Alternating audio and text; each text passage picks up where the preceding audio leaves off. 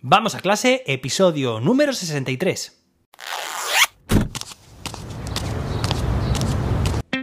Soy José David, maestro, formador de docentes y creador de contenidos. En este podcast te cuento reflexiones, aprendizajes y recomendaciones mientras voy a clase para que tú también puedas mejorar la tuya. Hoy es miércoles día 13 de abril de 2022. Hoy es el Día Internacional del Beso, así que celebra este día como se merece, repartiendo muchos besos entre tus seres queridos. Y hoy tenemos un episodio muy interesante en el que vamos a responder la pregunta de uno de nuestros oyentes, pero antes de nada me gustaría recordarte que puedes suscribirte, como él ha hecho, nuestro oyente, a mi boletín educativo. Recibirás un correo electrónico cada 10, 12 días con noticias, promociones, propuestas relacionadas con el mundo de la educación. Es completamente gratuito, puedes cancelar tu suscripción cuando tú lo desees y puedes inscribirte entrando en jose-david.com barra boletín.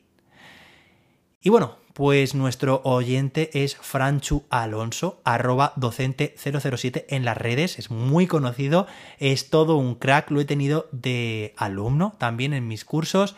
Y él ha hecho, por cierto, también el reto de 21 días, ya lo hizo, el gran trabajo que hizo y la creatividad que le puso. Leo su consulta, dice, aprovecho esta newsletter, este boletín, para felicitarte por el podcast Vamos a clase, lo escucho casi todos los días y por todo lo que haces en general. Eres una gran fuente de inspiración para mí y seguro que para muchos profesores y profesoras más. Quería sugerirte un tema para tratar en el podcast si te parece adecuado, que es la corrección de exámenes y tareas en general. Ahora que estamos terminando el trimestre, bueno, este correo lo recibí pues hace como unos 10 días, suele ser época de bastantes pruebas y creo que somos muchos los profes que tenemos nuestro talón de Aquiles en la corrección de las mismas. Por lo menos en mi caso, soy profe en secundaria de materia del área de ciencias, lo paso bastante mal. Me roban tanto tiempo y energía que por momentos llego a preocuparme porque dudo que sea bueno para mi salud. El problema básicamente es que invierto demasiado tiempo. A la corrección de cada examen dedico entre 5 y 10 minutos de media, lo cual podría ser discutible, pero creo que una corrección de calidad necesita de tiempo de dedicación multiplicado por 24 alumnos por grupo sale un total de entre 120 y 240 minutos, de 2 a 4 horas, por cada prueba. Y pone un emoji de susto.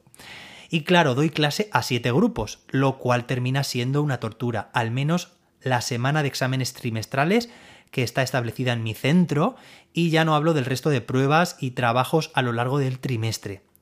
Lógicamente estoy buscando soluciones a esta situación y probando cosas. Una de ellas es el uso de formularios autoevaluables y calificables. Y sí, facilitan mucho la labor de corrección, aunque no siempre se pueden hacer completamente autocorregibles. A veces es necesario revisarlos manualmente pero también lleva su tiempo prepararlos debidamente ya que las preguntas que se lancen deben ser, deben ser de calidad para que en las respuestas del alumno quede reflejado de manera fiable el aprendizaje adquirido por el mismo.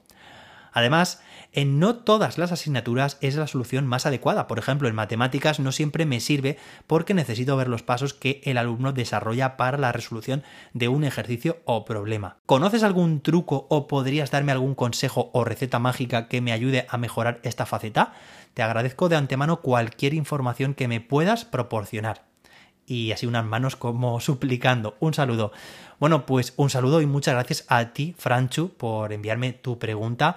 Eh, bueno, receta mágica como tal no puedo darte porque no creo que exista, pero sí vamos a ver varios, varias opciones de menos a más transformadoras, ¿vale? Bueno, pues vamos con la primera de las propuestas, que consiste en reducir el número de ítems si es posible de aquellos criterios que quieres evaluar. Resulta que muchas veces, a menudo, tenemos, bueno, pues eh, no sé si será tu caso, ¿vale? Pero un poco la manía de evaluar un mismo criterio, por ejemplo, la suma y resta de números decimales, pues con, con muchas sumas y muchas restas cuando seguramente haciendo una suma y una resta, o dos como mucho, pues seas capaz de determinar si ese alumno o esa alumna pues tiene ese criterio cubierto, ¿de acuerdo? Eso sería una parte, la reducción de ítems.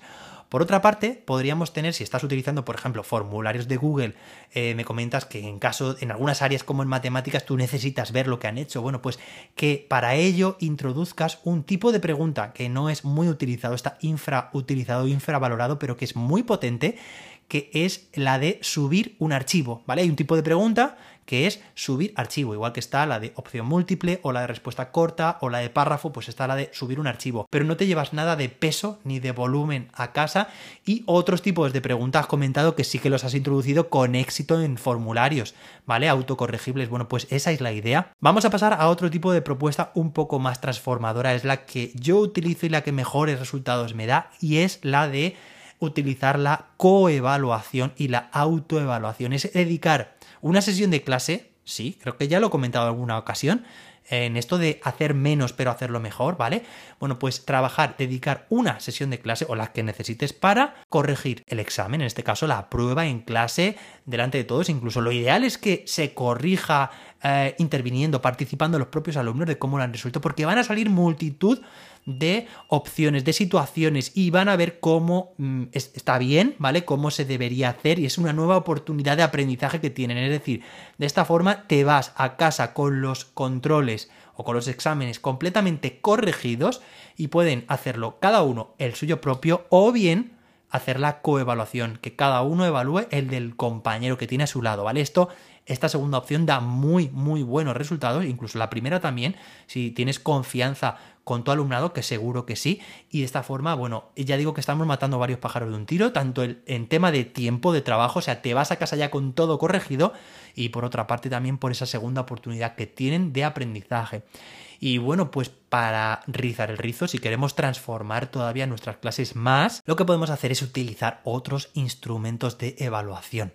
¿Vale? Aquí estoy hablando de no caer solamente en, controles o en exámenes tradicionales, podríamos decir, sino también en utilizar otros instrumentos como listas de cotejo, escalas de actitudes, tenemos rúbricas, tenemos dianas de autoevaluación, tenemos portfolios, portafolios, tenemos también la posibilidad de hacer pruebas orales o entrevistas orales. Tenemos también las pruebas de desempeño, yo creo que lo hemos comentado en alguna ocasión, pero esto Franchu te va mucho en este caso porque yo, por ejemplo, si quiero que mi alumnado demuestre si sabe diseñar un circuito eléctrico, yo le pongo el material encima de la mesa y tienen que formar tienen que formar un circuito que, por ejemplo, que se encienda una bombilla, un motor o que se reproduzca un sonido. Y ellos, ellos son los que lo confeccionan, ¿vale? Pero manipulativamente. Bueno, yo creo que entre todas estas opciones no es que sean excluyentes, es que se pueden combinar unas con otras. Puedes utilizar la coevaluación, la autoevaluación con este tipo de pruebas, con estos tipos de instrumentos de evaluación que hemos comentado, las rúbricas, las listas de cotejo, las pruebas manipulativas y sobre todo te animo a que pruebes la auto o la co corrección. Espero que este episodio os haya resultado útil. Nos escuchamos mañana jueves con más y mejor. Hasta entonces,